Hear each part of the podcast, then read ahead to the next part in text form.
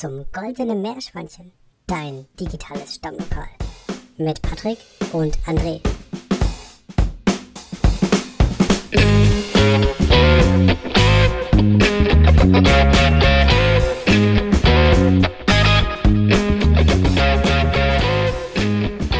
Ich würde mal sagen, eins unserer ganz krassen Highlights auf unserer Reise waren bis jetzt immer in den großen Städten die Basare einfach fantastisch genial. Wir haben den Bazar von Terra natürlich gesehen, aber auch in anderen Städten und haben das einfach massivst genossen, dort herumzuschlendern und natürlich auch das eine oder andere zu kaufen. Und jetzt mal gleich vorneweg, André, was verbindest du so mit also so in zwei, drei Stichworten mit einem typischen Bazar. Ich finde es äh, erstens mal eine geile Umgebung, äh, um ein bisschen auch so die Kultur kennenzulernen. Gehe ja unheimlich gern in, in Supermärkte und so weiter in, im Ausland, weil ich einfach da sehe, wie sich auch das Konsumverhalten einfach von den Leuten unterscheidet. Aber was verbinde ich dann emotional mit dem Bazar? Auf der eine, eine Emotion ist auf jeden Fall so diese Befürchtung, wieder nicht den besten Preis irgendwie zu bekommen zu haben, beziehungsweise irgendwas für einen erhöhten Preis gekauft zu haben, ja, oder dass, dass mich irgendein äh, Bazarverkäufer wieder anlabert, der ist ja auch irgendwie nervig. Du, du läufst da irgendwie über den Bazar drüber und irgendjemand labert dich an, da kommt der nächste, labert dich an und irgendwie ist es schon anstrengend, ja.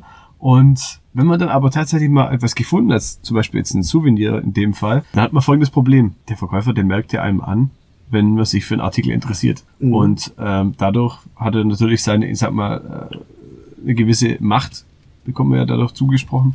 Und dadurch äh, hast du mit ziemlicher Wahrscheinlichkeit nicht mehr die Chance, den besten Preis zu erreichen. Es sei denn, ähm, du verwendest zum Beispiel einen der Tricks und Tipps, die wir jetzt für euch haben in dieser Folge. Richtig, richtig, weil egal wie oft du auf einem Basar sein wirst, der Verkäufer hat auf jeden Fall mehr, mehr Erfahrung auf dem Basar als du. Der sieht jeden Tag hunderte bis tausende von Leuten und er weiß ganz genau, wie er verkaufen muss. Damit du trotzdem wirklich bisschen gewappneter bist für deinen nächsten Basarbesuch, bekommst du von uns jetzt gleich unsere Top 3 der besten Tipps und Tricks, wie André schon sagte.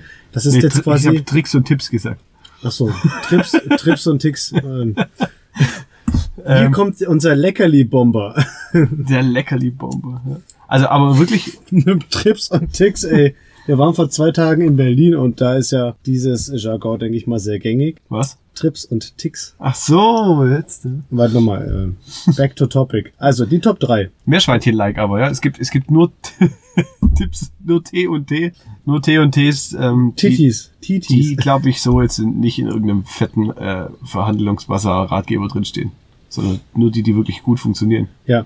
Alle ausprobiert und alle erfolgreich ausprobiert. Nummer eins Klingt offensichtlich, trotzdem immer wieder wichtig zu erwähnen. Akzeptiert nicht aus purer Höflichkeit gleich den ersten Preis. Es gibt Basare, in denen sich die Verkäufer fast schon beleidigt fühlen, wenn man den ersten Preis annimmt. Im Regelfall ist es aber so, dass die Leute das natürlich dankend annehmen, weil ja, du hast keinen Stress für dich natürlich, du hast irgendwie intensive Gespräche und Verhandlungen vermieden. Also sprich, du hast die Harmonie nicht gestört, aber du zahlst dafür auch einen viel, viel höheren Preis. Ich glaube, dass, dass diese Podcast-Folge, ich glaube, wir machen die auf Deutsch. Ähm, aber ich glaube, die ist auch insbesondere inhaltlich. Ich glaube, wir machen die auch auf Deutsch. Ja, ich, aber ich glaube auch, die, die ist auch inhaltlich wirklich speziell für Deutsche gemacht, weil die, weil die Deutschen genau das Problem haben, das du jetzt hier äh, angesprochen hast. Ja, schon, weil wir verhandeln ja in Deutschland nicht wirklich, auf dem Flohmarkt vielleicht ein bisschen, äh, aber ansonsten, ansonsten ist das, glaube ich, für uns. Du verpönt. hast einen Preis. Das ist verpönt. Ja, du hast einen Preis, der wird halt festgeschrieben, der hat schon seinen Grund, der Verkäufer, warum er den Preis macht. Und ja, dann ist das halt so. Was soll denn das, dass ich da verhandle, ne? Also, wie gesagt, es ist alles andere als schlimm, wirklich den Preis nicht zu akzeptieren. Ja, verhandelt und ganz im Ernst, der wird euch nichts für so wenig Geld verkaufen, dass er daran arm wird. Also der macht, egal wie viel er letzten Endes nur verlangen wird für etwas, er wird immer ein Geschäft mitmachen. Auch wenn er euch was anderes erzählt. Mhm. Das war jetzt ein, ein, ein guter Aperitif, ein gutes Aperitif-Leckerli. Ähm, hier kommt der zweite Gang des Leckerli-Bombers des heutigen Tages. Es geht um das Thema Emotionen. Ich habe es schon angedeutet äh, am Anfang des Podcasts. Sobald der Verkäufer merkt, dass ihr euch für einen Artikel ganz besonders interessiert Beispiel in, äh, in, auf dem Bazar in, im Iran, Mhm. das kauft man ja sehr gerne Safran. Ja. Safran gibt's äh, etliche Qualitätsklassen. Es gibt guten, schlechten und es gibt gefälschten äh, sogar äh, Safran. Ähm, aber grundsätzlich will beinahe, glaube ich, jeder Touri, der da hingeht, ein bisschen Safran mit nach Hause nehmen. Ähm, Der und ist einfach mega geil. jetzt, jetzt genau, was ist das Problem? Du gehst zu einem Stand und du, du fragst schon mal nach Safran. Der Verkäufer weiß, dass du unbedingt Safran möchtest. Das ist schon mal äh, aus, aus verhandlungstechnischer Sicht eigentlich nicht so gut. Ja? Aber was kann man denn anders machen? Angenommen, ähm, oder ich, ich hau einfach so diesen, diesen äh, geilen Trick einfach raus. Ja? Hat, ein, hat ein Kumpel von mir erfunden. Ähm, an dieser Stelle Grüße an dich, M. -Punkt. wie M. M. -Punkt. Ja? Vielleicht weißt du, wie ich meine. Ach, wie, wie auch immer. Schreib's mal auf den Zettel. Ich will's, ich will. Aha.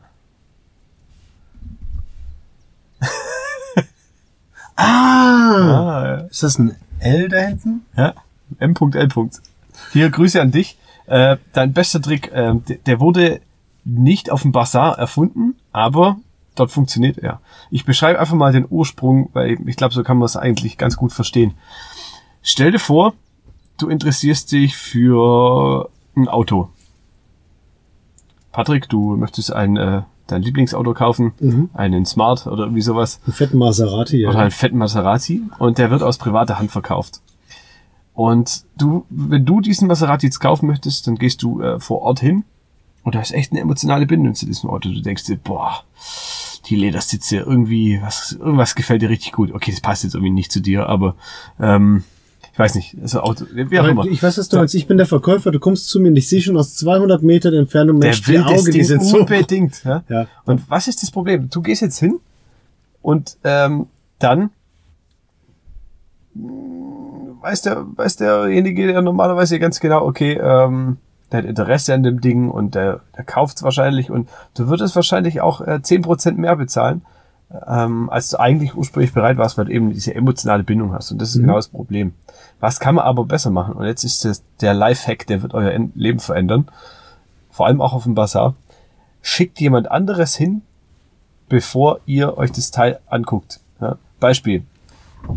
Patrick möchte diesen Maserati und äh, er bittet mich äh, beispielsweise für einen kleinen Gefallen, er zahlt mir einen Kaffee oder sowas, bittet mich dahin zu gehen, äh, das Auto anzugucken und da ich ja keine emotionale Bindung habe und auch nicht sozusagen mir das verscherzen kann, äh, weil ich ja kein wirkliches Interesse habe, ich kann es mir nicht mit dem Verkäufer verscherzen, ich kann den Preis wirklich runterdrücken. Und zwar, äh, ich suche ganz bewusst Fehler, ich suche Mängel und so weiter und drück den Preis und wirklich bis an die Grenze der Unverschämtheit.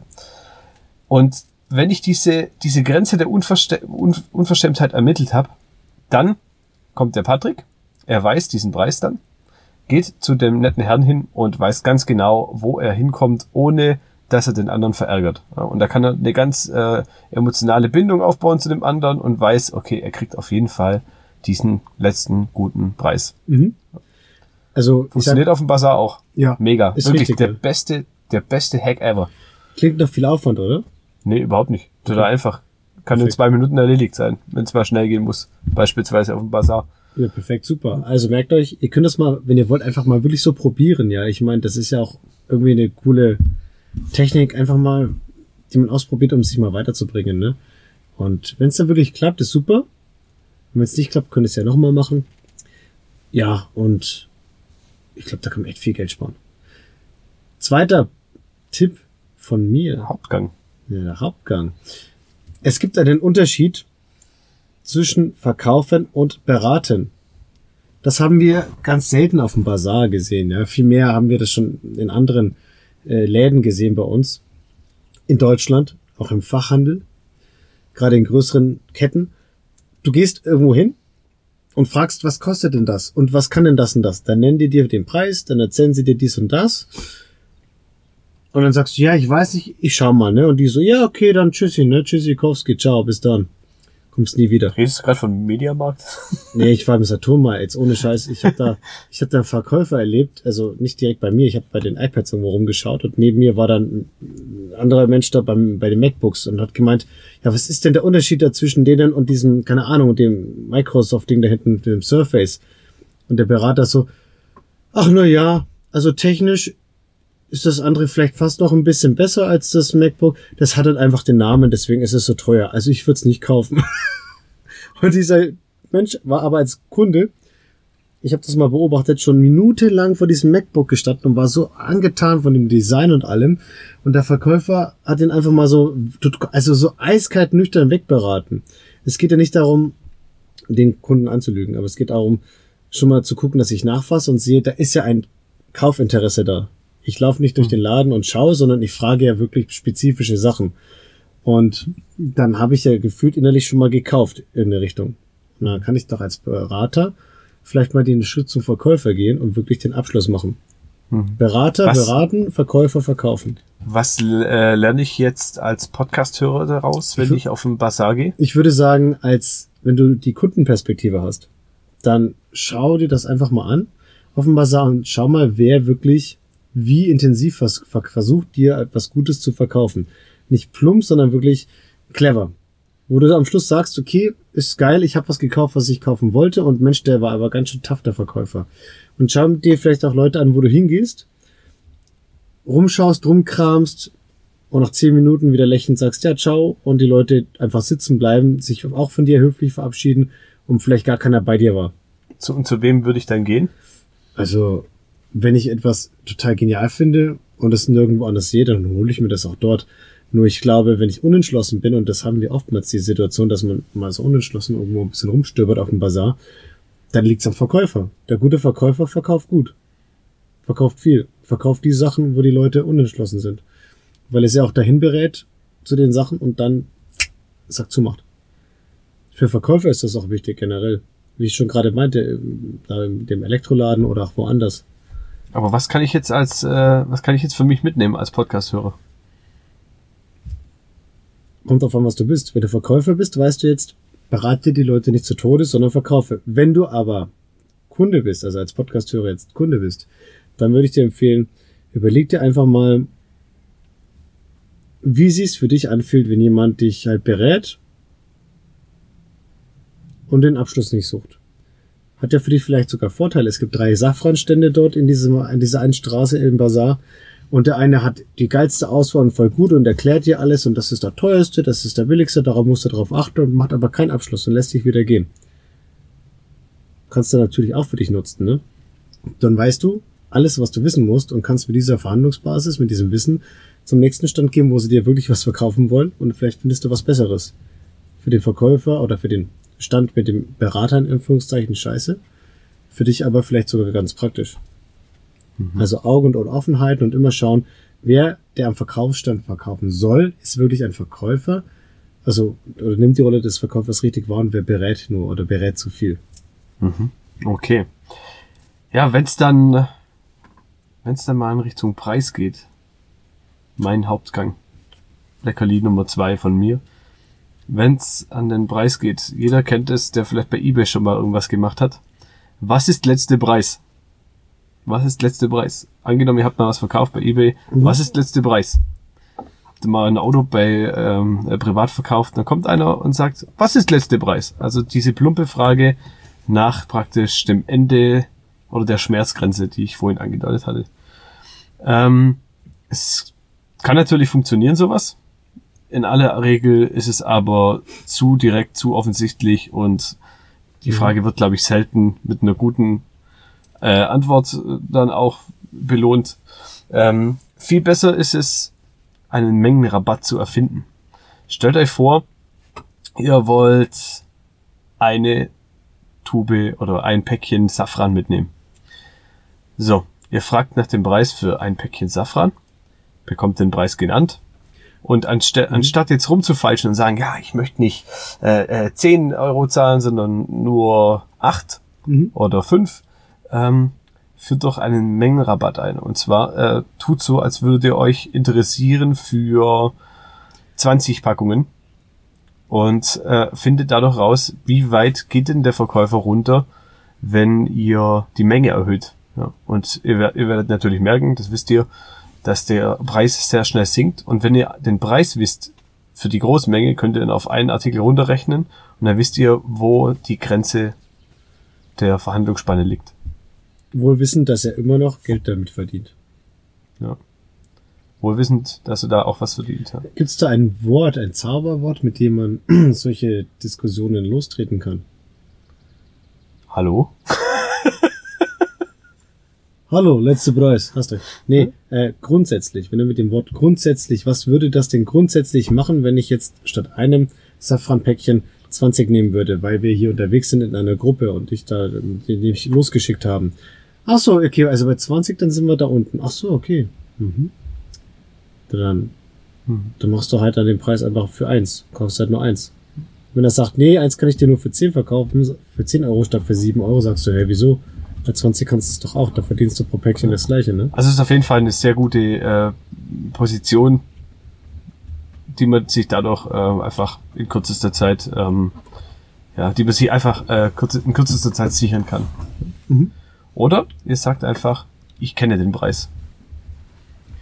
Aber dann müsst ihr euch ein bisschen sicherer sein. Ja. Ähm, Wenn die dann sagen, wie, welcher Preis ist das? Dann müsst ihr natürlich, ja, genau. so, ähm, kommen wir zum Dessert. Mein Dessert ist folgendes.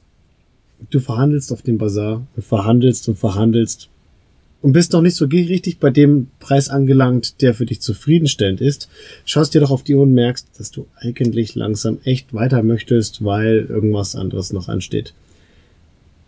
Du wolltest das aber unbedingt haben, dieses, diese geile Schüssel zum Beispiel, was weiß ich was, ja. Und überlegst dir dann, Mensch, okay, also ich finde den Preis echt nicht so geil, aber immerhin besser als am Anfang und ja, ich will jetzt auch nicht umsonst meine Zeit hier vergeudet haben, ne? Also entscheidest du dich dazu zu sagen, na gut, was soll's kommen? Zack. Ich kaufe das Ding jetzt. Was ist passiert? Der Mechanismus der Sunk Costs, der versunkenen Kosten ist eingetreten. Das bedeutet, dass wenn du schon eine gewisse Menge an Geld, Zeit, Energie in etwas investiert hast, dann fällt es dir, mir, uns als Menschen besonders schwer, dann das, wofür wir diesen Invest getätigt haben, einfach fallen zu lassen. Da gibt's ja auch ganz, ganz viele andere schöne Beispiele im Leben. Ne? Also ähm, ein hartes Beispiel ist vielleicht dieses, wenn jemand seit drei Jahren in der Beziehung ist und seit anderthalb Jahren mega unzufrieden ist, zu sagen, ja, also eigentlich, eigentlich müssen wir uns trennen, aber jetzt habe ich, haben wir schon so viel darin investiert und man sieht, dass da keine Zukunft drin sein kann. Äh, und dann hält das halt noch irgendwie so lange, bis halt dann doch irgendwann mal irgendwie der eine oder andere dann total entkräftet sagt, er gibt auf oder was auch immer dann passiert. Also sollte man nicht unterschätzen und das ist, das ist ein psychologischer Mechanismus, den es einfach, ja, vielerorts gibt. In der Beziehung, beim Einkaufen, beim Pokerspielen ganz besonders, aber auch eben auf dem Bazar. Also, wenn du nur, damit du nicht irgendwie ohne was gehst, äh, da letzten Endes dann doch etwas kaufst bei einem Preis, den du nicht zahlen wolltest, dann denk nächstes Mal daran, das könnte sein, dass es daran liegt, dass du diesen, dass dieser Effekt gerade bei dir wirkt. Mhm. Und Okay. jetzt sehr dein- lecker, dein- sehr lecker. Sankkost wie versinken, praktisch äh, sich den letzten Happen noch rein ähm, schaufeln und dann Mhm. Sich, sich zur Ruhe setzen nach dem äh, Meerschweinchen äh, Leckerli Bomber. äh, mein Leckerli ist eine Zitrone. Stellt euch mal vor, oder nein, stellt ihr nicht vor. Nehmt eine Zitrone und beißt rein. Und genau dieses Gesicht, das ihr dabei macht, ähm, solltet ihr auch lernen, auf dem Bazar zu machen. Äh, ich glaube, wir sind, oder die meisten von uns sind keine ähm, guten Schauspieler, aber äh, diese, dieser, dieser verkniffene Blick, beziehungsweise das Zusammenzucken, ist eine Technik, die ihr auf jeden Fall anwenden solltet. Weil, wenn euch ein Preis genannt wird, dann ist er natürlich immer grundsätzlich zu hoch für dich. Du würdest den Preis ja immer weiter drücken. Das bedeutet, zusammenzucken, aber nicht irgendwie probieren, irgendwie äh, eine Schauspieleinlage zu machen, sondern ähm, man kann das auch ein bisschen im übertragenen Sinn sehen. Ähm, und einfach fragen, sag mal, ist es denn wirklich äh, der beste Preis? Ist es denn wirklich äh, eine gute, äh, ein gutes Angebot? Ja? Hinterfragtes Angebot. Das Ganze nennt man die äh, Schraubstocktechnik. Und es gibt da einfach so ein bisschen Verhandlungsmacht. Ja? Und wenn das alles nicht funktioniert, und dann äh, wird es ja praktisch auch mein Schlusswort, dann sagt einfach, ich komme später wieder, wie wir das dann nach diesem Podcast auch tun. Und schaut einfach, ob er euch hinterherläuft, der Verkäufer, oder nicht. Ähm, wenn es nicht tut, dann habt aber auch, ja, den, oder seid nicht zu stolz und gesteht die Niederlage ein, geht zurück und kauft das Produkt. Ja, ich komme später wieder. Das war's von mir. Cool. Ich bin eigentlich auch schon fertig, ne? Äh, ah, ich hätte noch einen kurzen zum Hast du einen Absacker? Ein Absacker. Ja, jo. Ah, jetzt Ah, geht's ja. aber los. Ja, wir haben jetzt, äh, wir hatten schwere Kost, jetzt brauchen wir natürlich noch irgendwas zum Verdauen. Mhm. Und Das Wort Reziprozität haben wir, glaube ich, schon alle gehört. Der typische Effekt, ich äh, möchte jemanden an der Bar etwas ausgeben und erwarte eine Form von Gegenleistung. Ich gebe jemanden am Bazar als Verkäufer am Stand äh, eine Pro- Kostprobe, lock jemanden herein, so mein Ständchen und zeigt ihm tolle Sachen und gibt dann nochmal was zum Naschen und hier mal was. Und erwarte natürlich dann auch ein, ein, irgendwie unterschwellig ein Entgegenkommen im Sinne von, der kauft bei mir was, der Kunde. Das ist die Reziprozität. Merkt einfach, so, ja, Äh, stimme ich dir uneingeschränkt zu. Es gibt äh, zusätzlich aber im Iran eine Sache, die häufig passiert. Ähm, ich glaube, es gibt andererorts vielleicht auch. Ihr werdet zum Beispiel dann von einem Verkäufer auf einen Tee eingeladen. Ähm, solltet ihr natürlich unter diesem Gesichtspunkt, was Patrick jetzt gesagt hat, beachten. Ähm, aber lehnt die Einladung auf jeden Fall nicht ab, weil eine gute Beziehung kann auch dazu dienen, ähm, nachher den Preis selber auch drücken zu können. ja. Weil richtig. niemand will einem Arschloch einen Rabatt geben. Ist richtig, ja. Also, das vielleicht noch zum Schluss. Nur weil ihr was bekommt, nur weil ihr im Supermarkt mal einen äh, netten Flyer oder eine Kostprobe bekommt oder auf dem Bazar etwas kosten oder probieren dürft, heißt es noch lange Genau. nicht, dass ihr euch automatisch dazu verpflichtet, weder vertraglich noch moralisch, dass äh, auch letzten Endes da, da was zu kaufen.